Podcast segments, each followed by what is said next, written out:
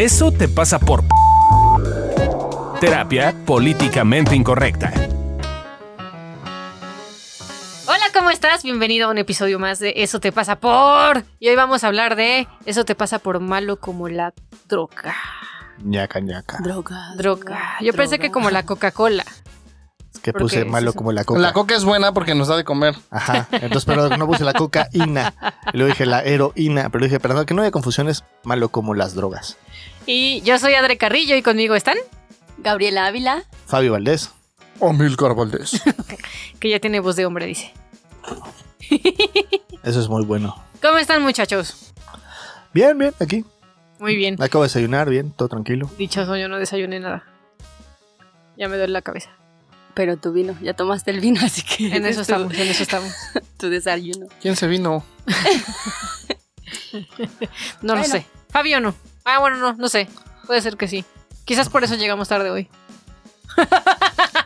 No diré nada al respecto. O sea que sí se vino en la Es mañana. confidencial. ya Chaquetita y a salir. Privado público. privado Privado público. público, eso es Eso te pasa por pudoroso. Pero este, este es nuestro público, entonces lo podemos decir. Es privado nuestro público. Exacto.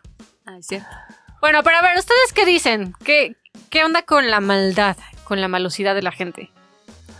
Pues mira, se cree que la maldad viene de una decisión consciente, ¿no? Como que alguien se levanta un día y dice, hoy decido convertirme en un ser malvado, ¿no? Como los malvados de los ochentas, como los malos de las películas de acción de los ochentas que se levantan siendo malvados solo porque sí.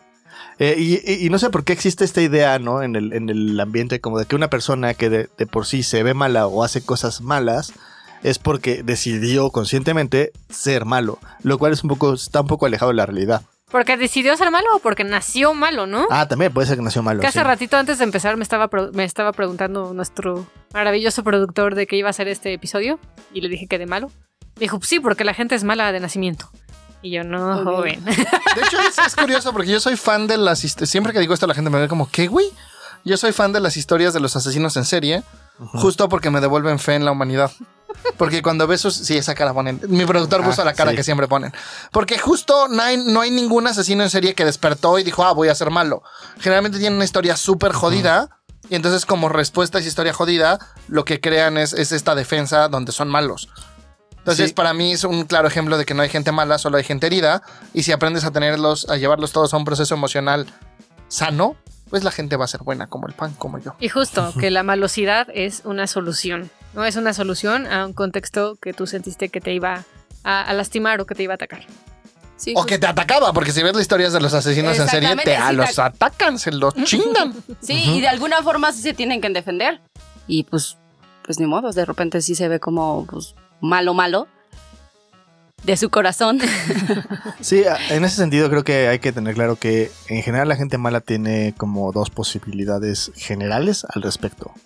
Una es que eh, están teniendo razón. Si para mayor referencia ven el podcast de Tener Razón. Que básicamente es yo tengo esta visión del mundo, el mundo es así, el mundo debería de ser así y los demás están bastante estúpidos, entonces les voy a mostrar la verdad. Y entonces claramente al otro que no le importa esa verdad, pues va a sentirse violentado o subyugado o, o incluso a veces violentado físicamente por esta verdad, comillas, comillas, universal de tener razón, ¿no? Entonces estas personas que toman una razón y quieren imponérselas a los demás son y desde ese lugar como sienten que están haciendo el bien, ¿no?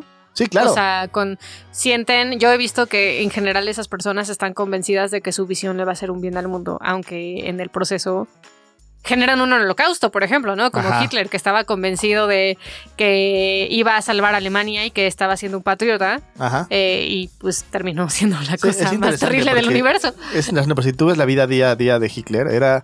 Si yo te dijera, "Ah, Hitler se levantaba temprano, cuidaba a su esposa, era responsable, trabajaba a tiempo, eh, cuidaba a sus dos perros, los alimentaba bien, era, eh, era un, un hombre eh, responsable ejemplarmente. O sea, estereotípicamente, tú si piensas en Hitler, pues pensarías que a lo mejor se levantaba y desayunaba fetos de niño judío y luego iba por la calle dándole balazos a la gente. Y, y no, la realidad es que en su día a día era una persona común y corriente. El tema es que tenía un tener razón muy absurdo del cómo podía salvar al mundo. Y eso lo imponía sobre los demás de la forma más violenta y, y horrible, pues porque en su tener razón eso estaba justificado. Entonces, aguas, porque Sí, justo... porque justo, ¿no? O sea, puedes como igual y no tienes el poder de Hitler, eh, pero probablemente si tú vas como por la vida teniendo razón y creyendo que tu imposición de lo que tienes razón es está bien para los demás, probablemente estás pasando por encima de mucha gente. Y también, ¿no? O sea, estoy viendo que hay personas que también sienten que son malas y se la pasan queriendo evitar hacer cosas malas. Y en el proceso, como dice Amilcar, eh, ¿cómo es? Uno suele encontrar su destino en el camino que toma para evitarlo. Wow. Kung Fu Panda, que en realidad lo dijo un filósofo francés. ¿Epicurio? No, No, no, no, francés, francés. güey. Pero es que según yo lo dijo un griego antes. ¿Ah, sí? Sí. Igual Creo, no suenan forma- palabras muy griegas, mano. Suena como que lo dijo de una forma diferente, pero te creo. O sea, Porque bueno, los griegos ya dijeron todo, güey. O sea, eso es la, eso es la básicamente la, la historia de Edipo es eso, ¿no? O sea, De Edipo hecho. o sea, evita. O sea, si no- Muchas historias griegas. Si no se sabe la historia de Edipo, es Edipo nació en una familia y lo adoptó otra por azares del destino. No me acuerdo exactamente bien por qué. pero no fue por azares del No. destino. Ah, no es cierto, el rey. Cuando nació, Ajá. no, güey. Cuando nació Edipo, cuando nació un hijo en la época griega, lo común era ir a ver el oráculo. Ajá. Y el oráculo les dice a los papás, ese niño te va a matar a ti y se va a casar contigo. Y depende qué historia de leas de Edipo, porque hay dos. La culera dice que él, entonces lo mandó a matar con uno de sus criados, pero el criado dijo, no mames, no lo voy a matar Como y lo regaló. Blancanieves. Y la otra historia dice que lo mandó a regalar. Ajá. Que, Y- y, luego cuando Edipo cumplió la mayoría de edad, el- lo El que se estilaba en ese entonces era ir con el oráculo y el oráculo le dijo vas a matar a tu padre y te vas a casar con tu madre. Se fue evitando eso. Y encontró en un pleito de carreteras, mató a su papá y se casó con su mamá. Si, si los papás de Edipo hubieran dicho, pues ya ni pedo, güey, te vas a volver loca vieja porque te vas a casar con él, también él se va a volver loco porque me va a matar, vamos a abrazarlo, no hubiera pasado. Ajá. Si Edipo hubiera abrazado su destino, tampoco hubiera ido corriendo, entonces sí. Ahora, ese ejemplo justo es lo que pasa cuando tienes esta sensación de evitar. Ujú. sentirte malo, por la razón que sea, y quieres evitarlo. Sí, justo estaba pensando antes de entrar eh, le estaba diciendo a Fabio, es que no veo ejemplos míos donde, Donde soy malvada. donde soy malvada. Jean de ¿no? la Fontaine. Ay, eres tan buena, Gaby. Jean de la Creo Fontaine, que... nació el 3 de julio de 1961 en París y murió el 13 de abril de 1695, fue el que dijo esa frase. Ah, muy bien a mí. Gracias por Gracias, ilustrarme. Gracias por el dato. Eh, sí, pero tiene que ver con esta parte de, pues yo a rato siento que estoy bien, ¿no? Porque mi cabeza tiene otros datos y no Mm. veo que lo O sea, que tú eres estoy como haciendo. Hitler. Sí, exacto, es como mi razón. mi razón, pues está bien, ¿no? Y creo que... Aguas con Gaby, ¿eh? En una de esas les viene aplicando su verdad. y pasa por encima de ustedes porque ella es la que está bien. O sea, justo un poquito lo que estaba platicando Sí. con Gaby es que cuando, cuando entramos en esta dinámica de querer evitar sentirnos mal, acabamos sintiéndonos peor porque hacemos muchas cosas para no ser los malvados de la historia, como evitar discusiones, como no enfrentar situaciones, como eh, no poner límites de ciertas circunstancias, y eso se va acumulando y al rato no sale de la mejor manera y, y quedas como malo. Y te sientes malo y, estás corroborando cómo eres una persona que hace cosas malas. Porque claramente cuando explota la express, generalmente lo que haces es decir esas mismas cosas, no de la forma como asertiva, sino de forma encabronada y con, con insultos y con cosas hirientes hacia la otra persona. Esa es una forma en la cual, por ejemplo, entramos en esta y creamos y provocamos esta sensación de ser malos en acciones. Sí, yo tengo un ejemplo en donde eh, un día estaba en una junta con mi, mi grupo y de repente, pues la verdad es que sí veía varias, varias cosas y me quedaba callada. Eh, y siempre era como tratando de ser dulce, ¿no? Para que las palabras o eso que le decía yo a mis alumnos, ¿no? O sea, les entraran, ¿no? Y de repente ya fue un... Se acumuló las cosas y cuando menos me di cuenta, pues sí le di con todo a una mujer, ¿no? Y, o sea, le dije palabras pues, fuertes, ¿no? Y pues sí, me quedé como, me dijo como que soy la mala, o sea, Le me dijo, y toda la ajá, cosa. me evitó y me dijo, Gabriela. Y, No, tú le gritaste a ella. no, no, yo le primero yo le, yo le grité porque Se justo gritaron. ya había visto varias cosas y, y de repente pues cuando, o sea, no me di cuenta cuando pues la lastimé pues. sí, justo. Y creo que ese es un excelente ejemplo, ¿no? Como cuando quieres quedar bien y ser el bueno del cuento, pues llega un punto en el que nadie es el bueno del cuento. Y si te la pasas pasando por sobre tus, sobre tus propios límites, e- eventualmente eso llega a ser insostenible y entonces es cuando termina siendo el malo, porque gritas, porque te sale violento, porque cuando ya no aguantas, entonces ahora sí eh, se viene contigo todo este Nerón y el Sí, sí, toda la furia. séquito de demonios, eh, pues porque te lo estuviste aguantando, ¿no? Pero la otra que yo veo que le pasa muchísimo a Fabio, ¿no? Que es cuando quieres hacer cosas por el otro y fallas. Ajá.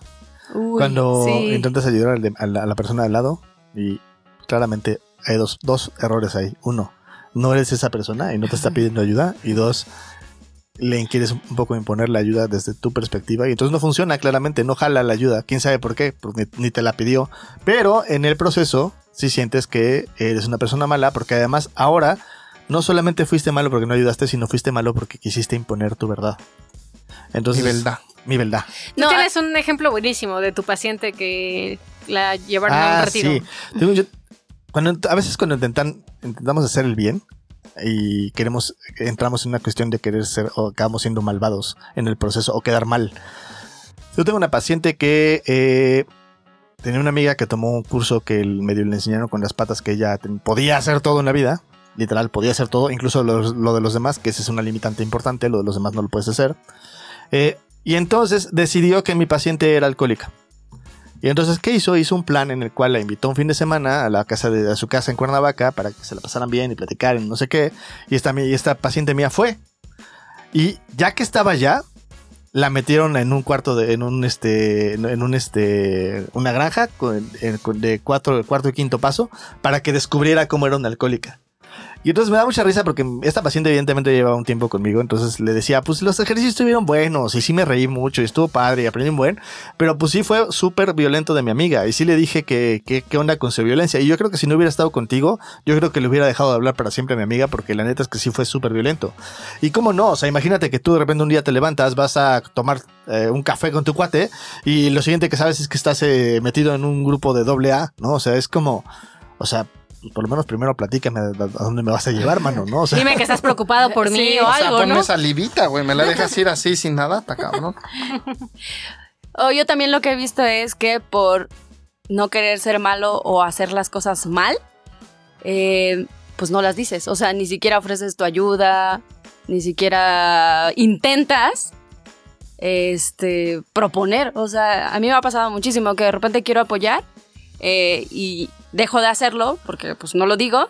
Pero entonces sí me veo como la mala, o sea, me veo como la que no aporta, la que no cuida, ¿no? O Entonces, sea, al quitarte y no ver que tienes un impacto cuando te quitas, también genera, puedes llegar a generar un daño. exacto. O, o incluso ser visto como el malo, ¿no? Como la que nunca se involucra, eh, la, la desentendida.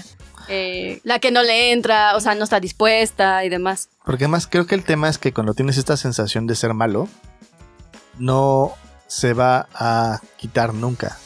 O sea, Sí, la no. sensación va a estar ahí. Sí, sí. Entonces hay una parte en la cual hay una de dos sopas. O asumes que va a estar ahí, entonces empiezas a saber dónde sí aportas o dónde sí eres, digamos, una persona que se cui- cuida a los demás y procura a los demás. Un poquito como para poder tener una visión mucho más completa, sabiendo que la sensación no se va a quitar.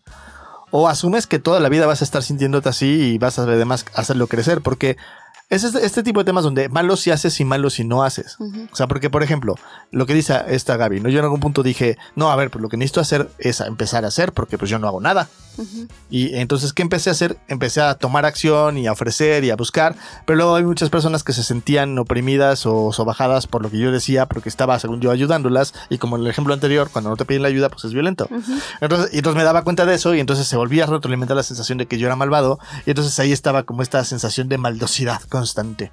Y creo que un poco pasa lo mismo que con todo, ¿no? Que lo que resistes es lo que acabas generando.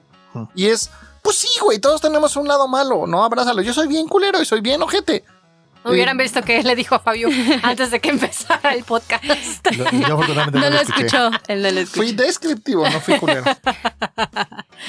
Sí, lo que pasa es que nos peleamos con esas partes de nosotros que creemos que son malas. Y hay unas que, que creo que no son tan malas, solamente que en nuestra cabeza se escucha que soy mala, así, la maléfica. Y, Claro. Y creo que también tiene que ver con que tenemos mal entendido o creemos el tema, el término de ser malo, ¿no? O sea, ser malo no es malo. No, es, es o sea, hay que ver y hay que darnos chance de ver qué tiene que ver con una solución. Porque Con- si no ves visto viendo, ah, cabrón. Exacto.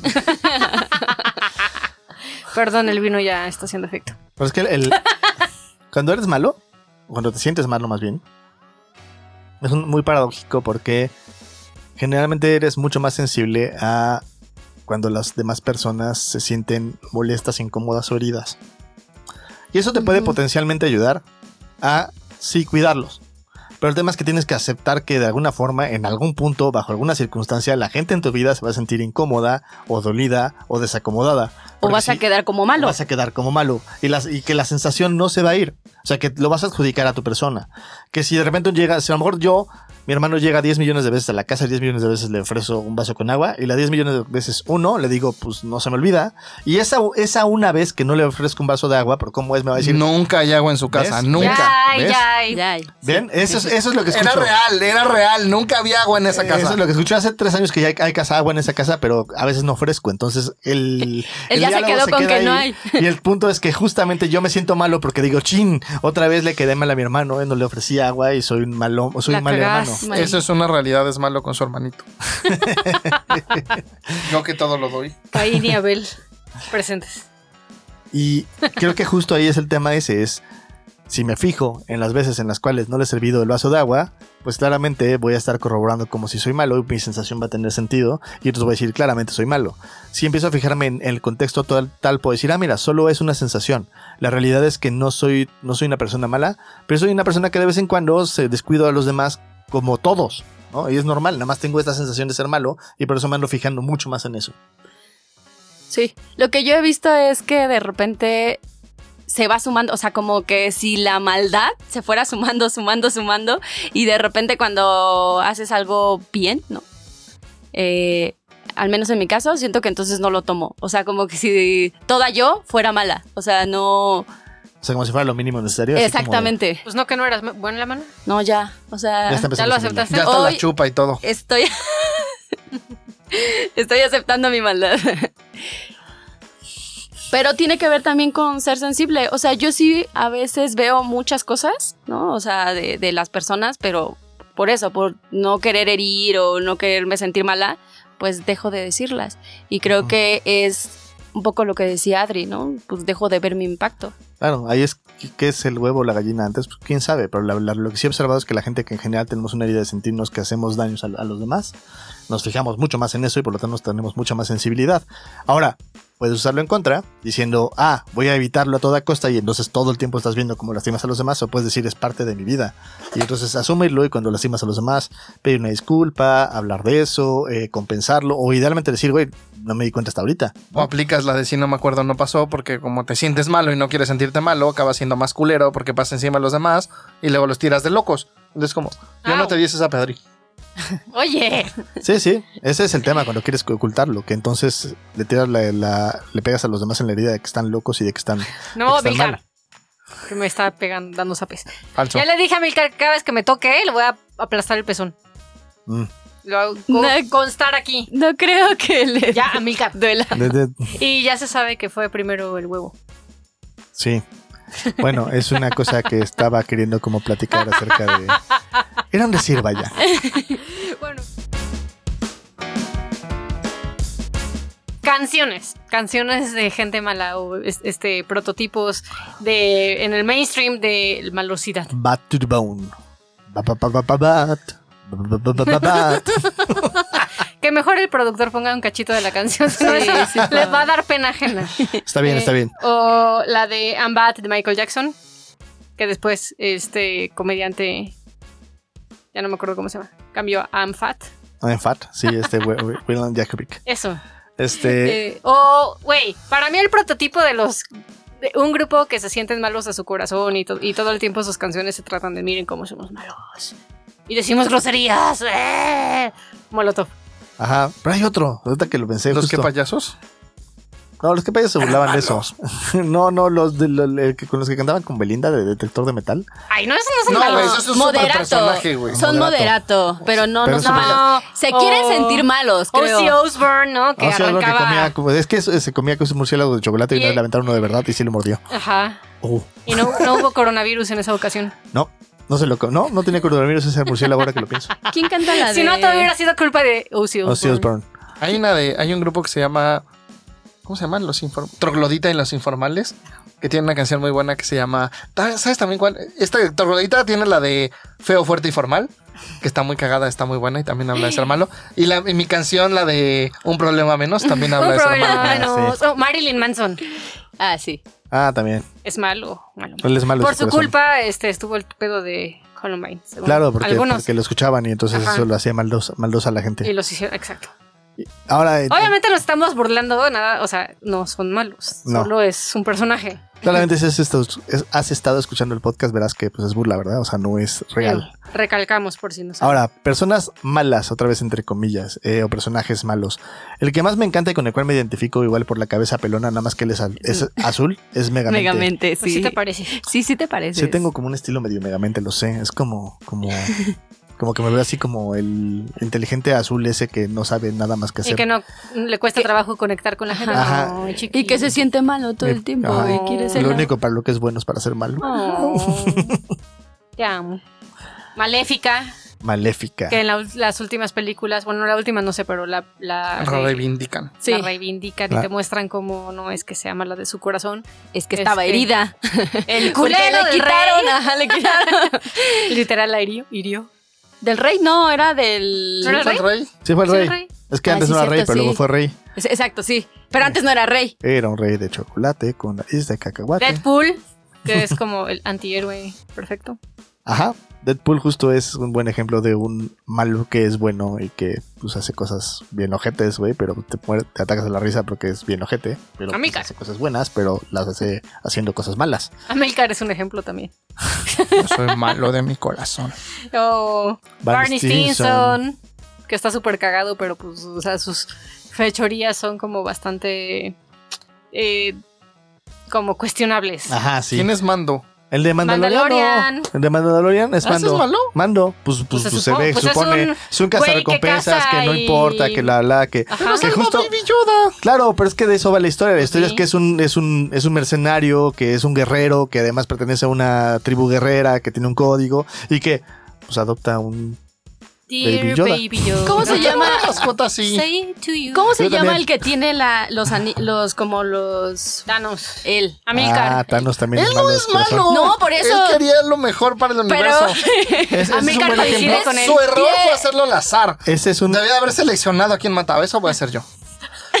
¿Saben qué película es muy buena también para, Quiero. para esta parte de, de los malos? La de Un monstruo viene a verme. Ah, Ah, sí. claro. Esa es muy, muy Está bonita. muy padre. Y es como Cierto, para sí. reivindicarte con esta parte humana mala que tenemos todos. Oh, sí. O vean Manhunt, una bomber. Ahí te muestran como. Ah, pobrecito, hicieron experimentos con él. Ajá. Sí. Estoy Está en pensando... Netflix. Tienes que verla. Está muy buena, está muy buena. muy buena. Para que veas por qué los, la historia de los asesinos seriales me devuelve fe en la humanidad. Sí. Estoy pensando en El Es Diablo bueno Vista a la Moda. ¿Cómo se llama la...? El de Mira- gusta la Miranda. moda. Sí, Miranda. Miranda.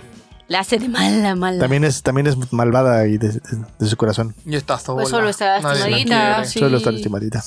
Y así la gente en tu vida que es mala contigo, probablemente también solo están lastimaditos. Sí. O probablemente no ven su impacto. O tú si eres malito con los demás puede ser que no estés viendo tu impacto o que creas que de alguna forma eres malito de tu corazón. Entonces, pues, O te la pasas corroborando como eres malito porque haces acciones en consecuencia. sí, justo esa es un poco una, una cosa curiosa. Cuando tienes la sensación durante mucho tiempo, yo me he topado pacientes que ya asumen como que son malos, ¿no? Y entonces cuando les dices, bueno, pero ¿por qué dices que soy malo? Pues porque he Pues hecho porque cosas mal- malas, ¿no? Claro, pero todos hemos hecho cosas malas. No, no, no, No, pero es que tú no entiendes las cosas malas que Porque yo he hecho. yo he hecho más. Ajá. Y es porque justo en esta dinámica va escalando justo las cosas malas que vas haciendo. Pero es porque no las ves. Ajá, y es porque no asumes que de alguna forma vas a hacer cosas malas y que más bien puedes actuar en consecuencia de esas cosas que dañan a los demás para crear como un contexto en el cual sí puedas conectar y cuidar y disculparte con los demás. Ahora, te vamos a dar la receta para que no te sientas malo. Ve a tu navegador de internet, pon www.patreon diagonal y cáete con una lanita. Eso va a lavar todas tus culpas, expiamos tus pecados y te vas directo al cielo con 3, 5, 7 dólares al mes. Además vas a tener acceso a material exclusivo como la peda de Adriana que se puso en este podcast.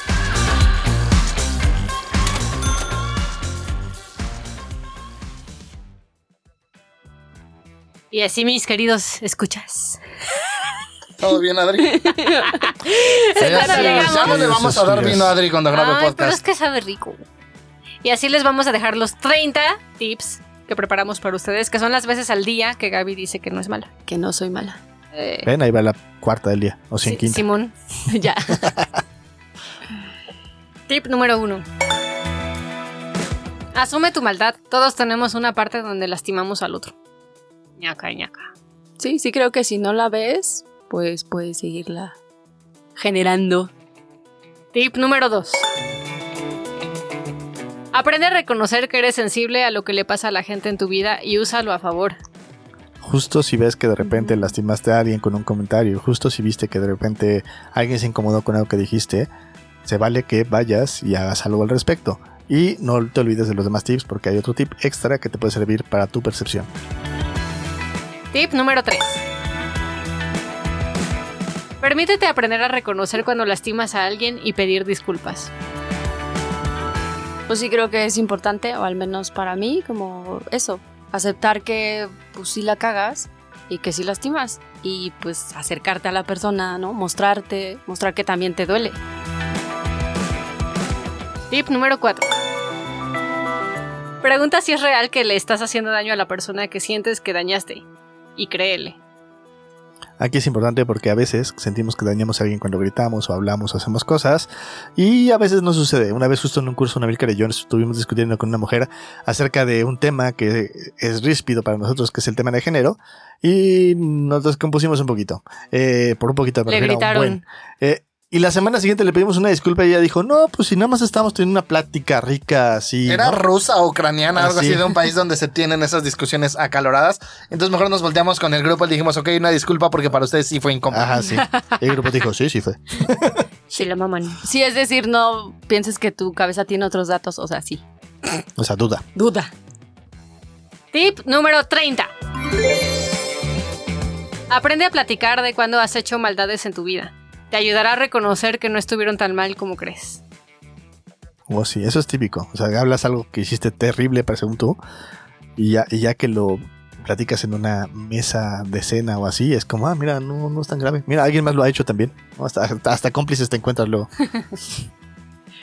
Y ya para cerrar, muchachos, ¿con qué se quedan? Con hambre ya hay que ir a comer. Confirmo. Yo me quedo con eh, la mitad de una copa de vino que no me he terminado. Manchen. ¿Ya? ¿Con qué se quedan? La borracha ahí poniéndonos en orden. Yo me quedo con que requiero abrazar mi maldad. Yo disfruto, no solo el abrazo, yo me quedo con que yo disfruto mi maldad. Yo me quedo con que la sensación de maldad no se va a ir. Yo me quedo con que disfruto mi velocidad y la de Amilcar es muy divertida. Eh, el vino que te estás tomando borracho. También lo disfruto. Eh, ¿Qué tiran a la basura? La necesidad de la estúpida gente de ser buena como el pan. Así maloso la gente te quiere. La locura de que en algún, algún momento voy a sentirme libre de sentirme que lastimo a los demás o de no fijarme en eso. Yo tiro a la basura esta parte de quedar siempre bien. Y Amilcar te tira a la basura, mija. Yo tiro a la basura esta idea de que eh, se nace siendo malo o que es algo que eliges y, y, y ¿qué ponen en un altar? Ya voy a decir lo que pongo en un altar. ¿Qué ponen en un altar? Tu peda, güey. ¿Qué traes? Ay, Envidia tu capacidad de emborracharte con tres sorbos. ay, No, padre. yo pongo en un altar justo la frase que siempre digo. Obvio, la tengo en el altar. Uno suele encontrar su destino en el camino que toma para evitarlo. Apréndanselo, muchachos, y actúenlo. Yo pongo en un altar mi maldosidad y el disfrutar que de vez en cuando vale la pena vivirlo. Sí, yo también, que pues, no está mal ser el malo del cuento, o sea, y dejar de resistirlo. Para que haya un bueno, tiene que haber un malo. Yo pongo en un altar que la gente no es mala, solo está herida. Chista vida.